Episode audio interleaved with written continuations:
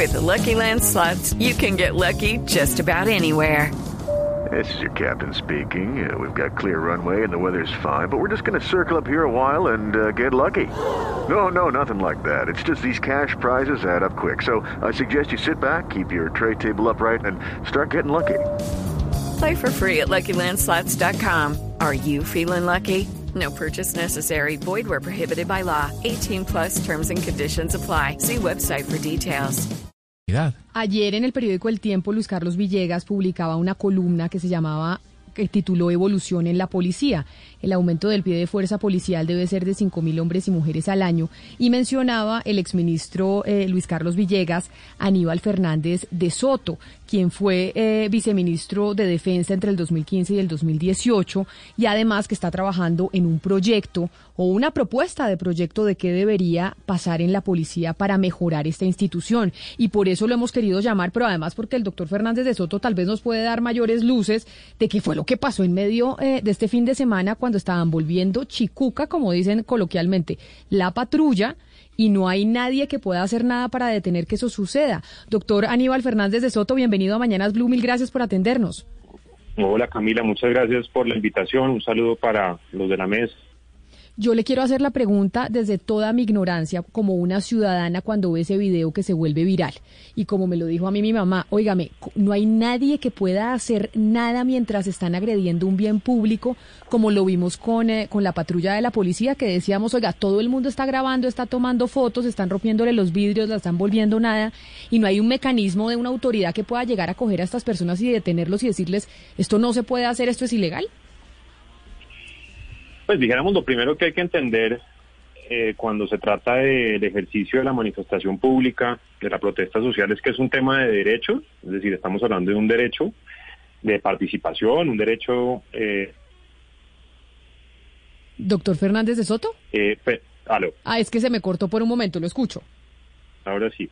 No, decía que eh, lo primero que hay que entender hablando de protesta o de manifestación pública es que es un tema de derechos, este es un derecho, digamos, de movilizarse y de expresarse, pero también es un tema de deberes, ¿no? Y los ciudadanos, todos, tenemos deberes de cumplir la ley, de no afectar los derechos de los otros. Eh, y ese es un principio, dijéramos, que a veces pues no se entiende muy bien eh, y tal vez alguno de los colegas de la mesa mencionaba ahora que Quizás hay muchas prevenciones en este momento en la policía de cómo actuar ante situaciones de esta naturaleza, porque quizás hay muchos vacíos que todavía no se han eh, corregido y, los eh, hechos recientes, pues sí e, efectivamente deben generar mucha precaución y, eh, y de pronto en exceso, generando, dijéramos, las situaciones que veíamos en estos días en Bogotá. Judy was boring. Hello. Then Judy discovered ChumbaCasino.com. It's my little escape. Now Judy's the life of the party. Oh, baby, mama's bringing home the bacon. Whoa, take it easy, Judy. The Chumba life is for everybody. So go to ChumbaCasino.com and play over 100 casino-style games. Join today and play for free for your chance to redeem some serious prizes. chumba ChumbaCasino.com. No purchase necessary. Void where prohibited by law. 18 plus terms and conditions apply. See website for details. Eh, pero mire, Aníbal, yo quería preguntarle, porque lo que estamos viendo, por ejemplo, hubo dos noticias importantes en el, en el continente esta semana, y fue que el presidente, nuevo presidente peruano, el señor Sagasti, eh, digamos, cambió al comandante de la policía por, eh, digamos, los desmanes y las vulneraciones que, que, pasaron en Perú. Y también en Chile cambiaron al alto mando de carabineros por otros, digamos, violaciones por parte de los carabineros en Chile. Acá eh, pasó que eh, después de la muerte de Javier Ordóñez murieron ocho personas incineradas en un CAE en Suacha y casi 14 personas, aproximadamente 14 personas en Bogotá. Vimos lo que pasó con Dylan Cruz y no pasó nada. La silla vacía sacó una información diciendo que desde el 2016 7.500 denuncias recibió la Fiscalía por abusos de la policía y no ha fallado ni una sola vez, no hay ni, una solo, ni un solo pronunciamiento de las autoridades en contra de esto. ¿Usted no cree que parte de la rabia que tiene la ciudadanía contra la policía es porque las autoridades son incapaces de actuar y de verificar y de hacer justicia en los casos de abusos de la policía? Estoy de acuerdo, dijéramos, con que ha faltado una respuesta mucho más asertiva y, de, y decisiva por parte de las autoridades al más alto nivel para eh, abordar esta problemática que se ha venido eh, digamos, profundizando en los últimos momentos, en las últimas semanas. Eh, pero también es importante pensar que eh, no se trata tampoco de hacer un borrón y cuenta nueva y acabar con una institución y empezar con otra, que a veces de pronto cuando se habla algo está pasando con la comunicación del doctor Fernández de Soto o yo a ella se les está espichando un botoncito que, que me lo cortan. Se nos fue. Vamos a ver si, si recuperamos la comunicación. Pero mire, Valeria, sobre lo que usted está diciendo, si bien es cierto que esa es la explicación que tienen eh, los manifestantes para tener esa rabia contra la institución. Pero ayer hablando con algunas fuentes, y yo creo que Pombo ha tenido las mismas eh, discusiones, y es que hay una cosa que se está llamando dentro de la policía como el síndrome de Dylan Cruz, y es que tienen cierta movida, en cierta medida inmovilizada a la institución. Y entonces, cuando la institución, los policías dicen ya, yo mejor ni me meto, yo no entro, que destruyan la patrulla, yo no me quiero meter ahí, y al final los que terminan actuando, pues son los policías eh, más eh, violentos y que terminan haciendo este tipo de cosas que vimos y que usted mencionó. Entonces, pero mire, eso todo es una consecuencia, Camila, también de una falta de una reforma a la policía que genere también procesos y que genere seguridad en los mismos agentes de la policía en cómo actuar, de qué forma actuar, en dónde están actuando de una manera segura, porque en este momento el gobierno solamente dice, acá hay una campaña de deslegitimación, de, deslegitimación y de desprestigio y se rehúsa, digamos, abrir la puerta a poder hacer una reforma. En esa medida y con lo que estamos viendo, que son las cifras actuales, siete mil casos de denuncias y ni un solo fallo, Camila, es un tema que debería preocupar al gobierno y preguntarse, bueno, ¿qué está pasando? ¿Cómo podemos cambiar? ¿Cómo podemos acercar la policía a la ciudad? Eso, eso es, y ellos no quieren hacerlo porque dicen, se cierran y dicen, esto es desprestigio, estos son vándalos, no hay nada que hacer, la policía es perfecta y así lo único que genera es una brecha mucho más grande entre la ciudadanía. Yo, yo, yo, no le he oído.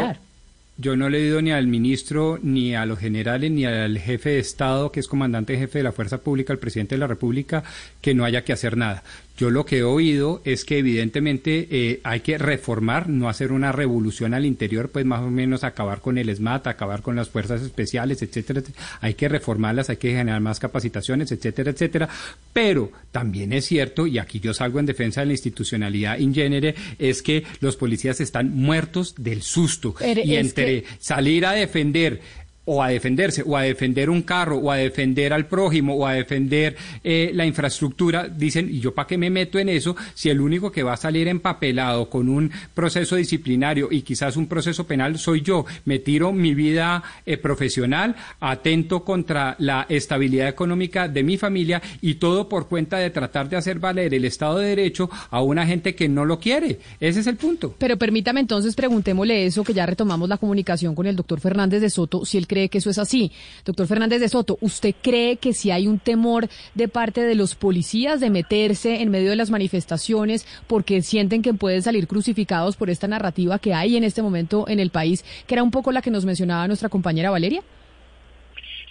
Sí, yo siento que sí puede haber como mucha prevención a la hora de actuar y tomar decisiones eh, en el marco del servicio que presta la policía en estas situaciones. Cuando hay zonas grises que no se, eh, eh, digamos, eh, esclarecen, como por ejemplo la cantidad de pronunciamientos que la Corte Constitucional ha hecho sobre la materia de la protesta social y que de alguna forma se recogió en el Código de Policía, pero que aún no ha sido reglamentado por parte del Congreso, pues ahí hay una gran cantidad de incertidumbre. Cuando también quizás hay una incomprensión de lo que representa la manifestación pública y hay exceso de estigmatización, pues también se generan unas situaciones, dijéramos, difíciles de abordar para la policía.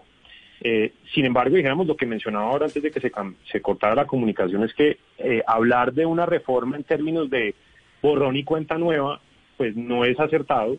Lo importante, y por eso el ministro Villegas mencionaba en su columna una evolución, que eh, las Fuerzas Armadas en general han venido evolucionando, adaptándose a nuevas situaciones, eh, aprendiendo, haciendo ajustes, y en ese sentido hay muchas cosas que deberían ya poderse implementar y que quizás ha habido falta de determinación. Una de las cosas concretas que para esto que hablábamos de las denuncias que no se resuelven o de las quejas que se presentan por parte de la ciudadanía o incluso por parte de otras autoridades como, como la Procuraduría o las personerías municipales, eh, tiene que ver con el control interno o con lo que se denomina en la policía en la parte de la inspección, ¿no? La parte como disciplinaria, la parte de, ¿no? Y una de las propuestas que es común en las distintas comisiones de recomendaciones, comisiones de expertos que se han venido eh, organizando a lo largo del tiempo, porque esto no es de ahora, son situaciones, digamos, que se presentan en distintos momentos y hay un consenso alrededor de estas comisiones de expertos en donde dicen, mire, la parte disciplinaria, la, inspección debería estar por fuera de la línea de mando porque es muy difícil que quien está eh, encargado pues de las de las eh, investigaciones y de las decisiones disciplinarias en relación con el con el servicio pues dependa de la misma línea de mando, eso genera unas tensiones internas y restringe de alguna forma la capacidad pues, de que esas investigaciones realmente lleguen a, algunas decisiones. Y esa es una cosa concreta que podría eh, definirse hacia adelante en esa lógica de evolución y que permitiría retomar un poco más confianza y generar más asertividad en las decisiones, digamos, de, quejas y, casos disciplinarios que, pues, que se tienen que sancionar. Permítame, doctor Aníbal, felicitarlo porque entiendo que las propuestas que se presentó por parte del exministro Villegas, eh, pues gran, en gran medida eh, son de su cosecha y son cosas propositivas que están mirando a futuro de cómo arreglar y no hacer una revolución, sino una reforma en instituciones que evidentemente lo necesitan. Sin embargo, quisiera acudir a su experiencia como viceministro de la Defensa para analizar ciertos fallos, en este caso fallos de la Corte Constitucional. Son tres las razones por las cuales, o eran tres las razones por las cuales la policía podría actuar.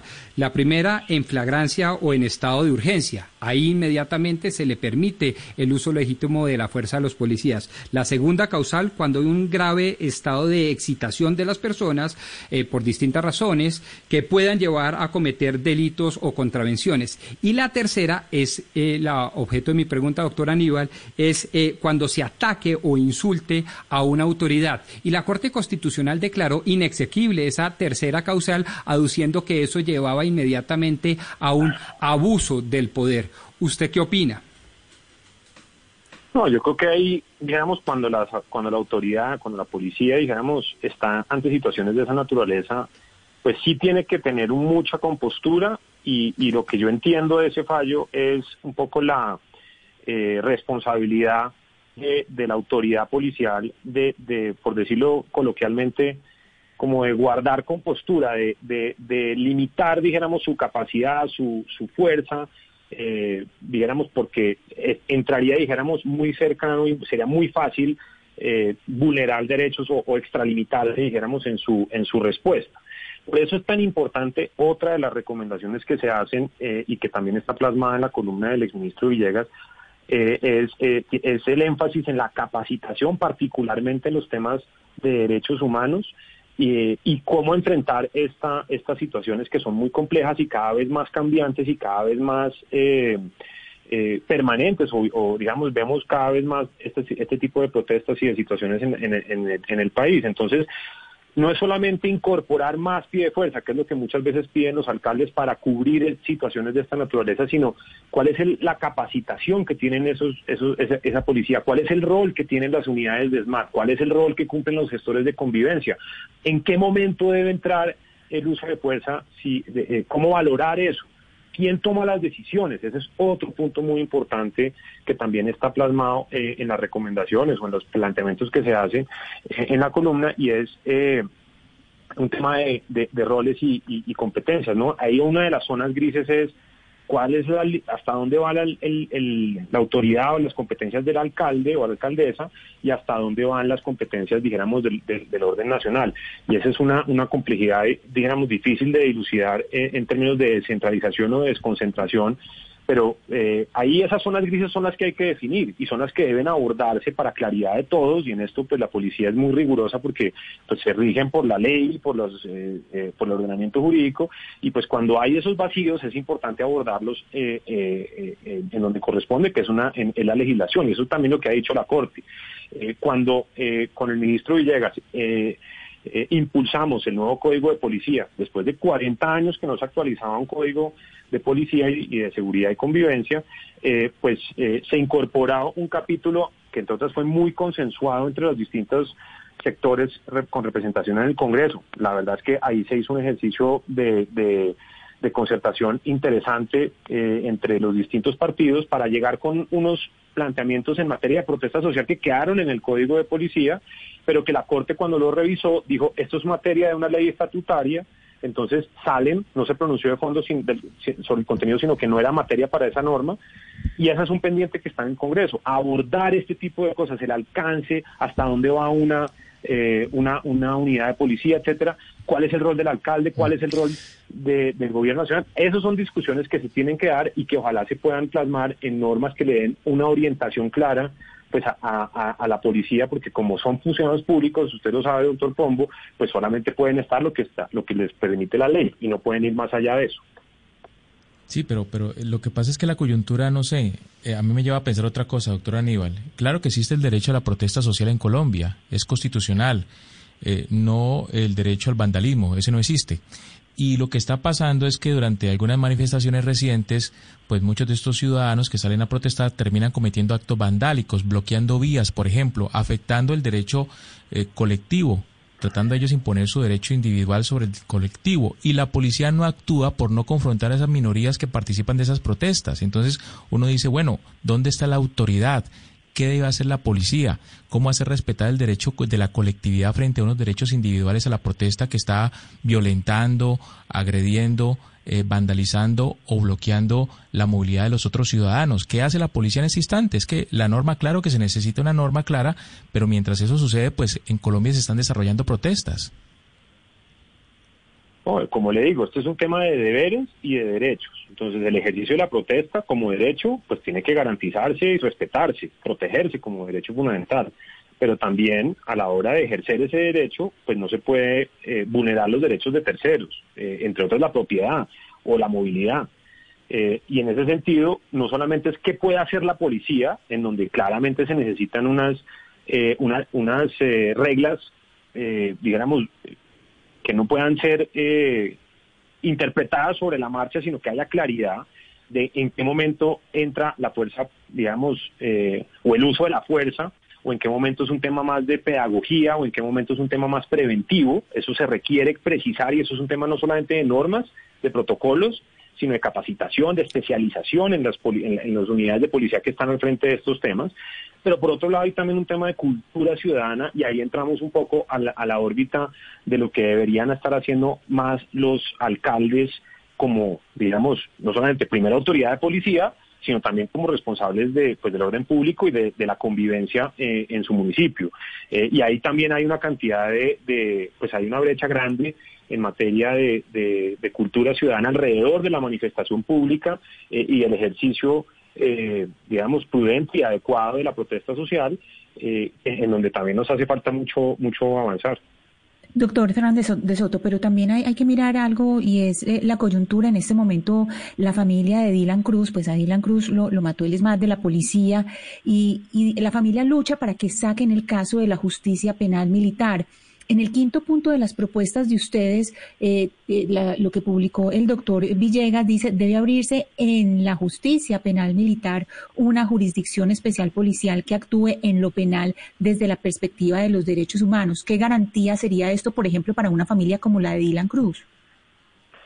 Sí, ahí lo que pasa es que, dijéramos, por un lado, eh, no es lo mismo abordar el tema desde la, un tema, dijéramos, de, la órbita policial en un escenario que tal vez es más de naturaleza militar, eh, y ahí vamos un poco como al, tema de roles y, y, de, y, de, la naturaleza de las fuerzas. Entonces, una cosa es los roles y competencias de los militares, otra cosa es los roles y competencias de los policías, y eso mezclado en una jurisdicción especial como lo es la militar, la penal militar, a veces puede generar dudas eh, y, puede haber confusiones, ¿no?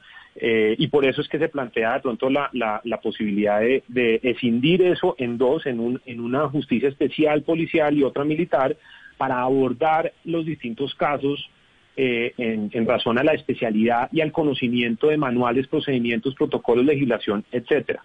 Eh, distinto es el tema de, los casos que deben ir a la justicia ordinaria, en donde, pues, es decir, por ejemplo, un uniformado, un oficial, sea militar o policial, pues cometiendo un delito de, no sé, violencia intrafamiliar o un tema pues de narcotráfico, pues bueno, eso es una cosa que está por fuera de su, del servicio, eso está ajeno y no tiene por qué estar abordado en el marco de la justicia especial, de justicia penal militar o si eventualmente se crea una policial. Eh, esos casos van a la ordinaria. Pero eh, tratándose, digamos, de una situación como la de, lamentablemente, la de hace un año, absolutamente inaceptable y, pues dolorosa, eh, en últimas, era una situación, dijéramos, que estaba en el marco de, de, una actividad relacionada con el servicio, de control de una protesta, que seguramente hubo exceso de fuerza y bueno, todo lo que conocemos, pero eso debe ser abordado con el conocimiento y la especialidad del caso y demás. Ahora, eso no significa que deba demorarse en el tiempo, que no pueda haber, que no deba haber pues una, una definición clara, eh, que también es una de las cosas que uno no entiende porque ha tomado tanto tiempo y sin, sin definiciones. Entonces ahí también hay que revisar cómo está funcionando internamente la institución, eh, digamos, de justicia eh, penal militar en este caso. Ex viceministro. Permítame, yo lo interrumpo y es eh, para preguntarle lo siguiente. Esto sobre la investigación del caso de Dylan Cruz y lo que hemos discutido durante pues ya casi un año que sucedió lamentablemente lo de este joven. Pero hay otro punto que me están escribiendo aquí algunos eh, oyentes y es lo siguiente, y yo quiero saber si usted cree que esto puede estar sucediendo, y es la, la falta de acción de la policía en estas manifestaciones que se están dando en ciudades como Bogotá, o por ejemplo Medellín, en donde se escogieron gobiernos alternativos que quienes están a la cabeza, como la doctora Claudia López o Daniel Quintero en Medellín, pues han hecho manifestaciones en contra de la policía incluso antes de llegar a estos cargos podría estar sucediendo en cierta medida que los policías, pues como los criticaron como institución antes estas personas que están en la alcaldía dicen, ah, bueno, pues ahí les dejo las manifestaciones y nosotros no hacemos nada, porque al final saben que en esto recae principalmente sobre la popularidad de los mandatarios. ¿Usted cree que eso puede ser posible? Este análisis que yo le estoy haciendo. Pues de, pronto yo lo miraría de una manera diferente, pero partiendo de lo que comentan, eh, no sé, los oyentes. Eh, yo siento que los alcaldes, las, las alcaldías, pues eh, tienen un margen de competencia mucho más amplio del que normalmente se entiende. Me explico. Eh, menciono un par de ejemplos, dijéramos, del pasado que yo conocí, en donde el alcalde o la alcaldesa, ambos son casos de alcaldes, eh, digamos que usaron esas competencias para aproximarse a los temas policiales y de seguridad de una manera diferente. en el caso eh, de eh, Rodrigo Guerrero, alcalde de Cali, dos veces. Él, por su, eh, digamos, experiencia, formación de epidemiológica y demás, le quiso imprimir ese, ese concepto a la forma como se aproximaba a la situación de criminalidad y a las situaciones sociales en, en su municipio. y entendió que tenían una variedad, una multiplicidad, una multiplicidad de factores que generaban una enfermedad crónica social, lo llamaba él, eh, en Cali. Y eso le permitió aproximarse en términos de seguridad, en términos de política social de una manera, como digo, para enfrentar una, una, una epidemia, ¿no? Una, una, una, y eso le dio resultados a punta de ejercicio de liderazgo, de pedagogía, pocos le entendían en su momento, pero logró unos cambios significativos. Un modelo diferente, Aníbal Gaviria, alcalde de Medellín, eh, desarrolló un ejercicio a través de los famosos puntos calientes que después Daniel Mejía y Peñalosa en Bogotá implementaron a mayor escala, en donde se identificaban los puntos de mayor criminalidad y ahí se enfocaban los recursos tecnológicos de, seguridad, de cámaras, de, patrullaje, de una multiplicidad de variables que les dieron eh, muy buenos resultados y ese modelo se empezó a replicar en otros escenarios. Y un tercer ejemplo quizás es el de la alcaldía de Gustavo Petro en Bogotá, en donde había casi que cero comunicación con la policía, había cero interés, dijéramos, de trabajar conjuntamente, cero, eh, eh, dijéramos, eh, decisión de invertir en, en, seguridad, invertir en recursos en, talento humano y en recursos tecnológicos para abordar eh, los temas de seguridad, en donde claramente pues ahí hubo pues muchas dificultades de interacción eh, entre, entre la, policía y, el mando, dijéramos, o la, o la autoridad civil en Bogotá. Entonces, yo lo que creo es que cada alcalde tiene eh, espacio para innovar y aproximarse de una manera diferente en función de lo que él plantee o ella plantee para su ciudad en su plan de desarrollo, la, propuesta que ganó eh, en las elecciones, pues eh, ahí está la oportunidad, dijéramos, para hacer algo diferente. Y lo que yo, por ejemplo, creo que podría hacerse en Bogotá, que es donde pues termina siendo el epicentro de, muchos de estos casos, es, es, un laboratorio para probar cosas diferentes, nuevas, eh, mucha convivencia, eh, menos confrontación, eh, mucha pedagogía, menos estigmatización eh, y poder acompañar una, una, una realidad que tenemos en el país y es que estamos viendo cada vez más el surgimiento de nuevos colectivos sociales empoderándose, reclamando sus derechos, haciendo valer su voz. Eso tiene que respetarse y valorarse, pero digamos, tiene también que haber de nuevo, como decía ahora, eh, eh, un, respeto por los deberes un ciudadanos y, un, respeto por la autoridad, porque si no hay respeto a la autoridad, y en este momento no lo hay, si no hay respeto a la autoridad, entonces estamos más o menos así como se dicen coloquialmente, sin Dios ni ley porque no hay quien pueda llegar a poner un orden precisamente por lo que ustedes han venido explicando, que hay un rechazo hacia la autoridad por las irregularidades que han sucedido y eso es muy peligroso. Yo creo que Camila ahí hay que recuperar, una de las cosas que hay que ciertamente recuperar es la confianza entre eh, la ciudadanía y las instituciones, en este caso la policía. La policía es una de las instituciones que históricamente ha sido más querida por los colombianos y a la que le debemos mucho y es un pilar de la democracia y vamos a necesitar una policía cada vez más eh, fuerte, robusta, eh, sobre todo en las zonas rurales, pero también siempre con el enfoque de derechos humanos y en ese sentido dijéramos el tema de, de generación de confianza es clave y para eso como lo decíamos, es urgente e importante que las eh, acciones disciplinarias, que las investigaciones, que las sanciones que a que haya lugar, dependiendo de cada caso, pues sean efectivas, sean prontas y se le dé respuesta pues no solo a las víctimas, sino a la sociedad en general. Y por eso se plantean como algunos ajustes en materia de, de, lo que debería ser ese, ese instrumento de, de, control disciplinario, etcétera, al interior de, la policía. Pero también hay otras experiencias muy exitosas de la policía que se podrían eh, eh, replicar en, en, zonas urbanas, incluso como lo fue la, la UNIPEP o lo ha sido la UNIPEP. La UNIPEP es la unidad eh, policial para la edificación de la paz que fue la que se creó para generar unos esquemas de convivencia y seguridad en los entornos en donde las FARC se desmovilizaron en las zonas veredales en su momento y ahí hubo un equipo de más de mil personas de la policía que se capacitó, se les dio todo un entrenamiento, acompañaron ese proceso y era muy emocionante, tengo que decirlo, ver cómo la comunidad, los mismos excombatientes, pero también los campesinos de la zona, pedían cada vez más eh, presencia de ese tipo de, de esquemas que acompañaban estos procesos porque generaron efectivamente confianza. Y en ese sentido, donde hay mucho diálogo, mucha interacción con la comunidad, eh, esas experiencias podrían perfectamente replicarse en escenarios como Bogotá u otras ciudades en donde podrían, eh, a, partir de esas lecciones aprendidas, generar pues una, una dinámica de mayor eh, confianza, diálogo, que yo creo que serviría mucho para el momento en el que estamos atravesando la institución y bueno, la ciudadanía en general. Pues doctor Fernández de Soto, ex viceministro de Defensa, mil gracias por habernos atendido. Es un debate muy largo y seguramente seguiremos hablando de este tema de la policía. Y un saludo al perrito que allá lo vi. Mil gracias por haber ¿Cómo se llama el perrito? El perrito se llama Wookie. Wookie, pues un saludo a Wookie. Mil gracias por atendernos. Gracias, Camila, por la invitación. Hello, it is Ryan, and we could all use an extra bright spot in our day, couldn't we? Just to make up for things like sitting in traffic, doing the dishes, counting your steps, you know, all the mundane stuff. That is why I'm such a big fan of Chumba Casino. Chumba Casino has all your favorite social casino style games that you can play for free anytime, anywhere with daily bonuses. That should brighten your day a little. Actually, a lot. So sign up now at chumbacasino.com. That's ChumbaCasino.com. No purchase necessary. VGW. Void were prohibited by law. See terms and conditions. 18 plus.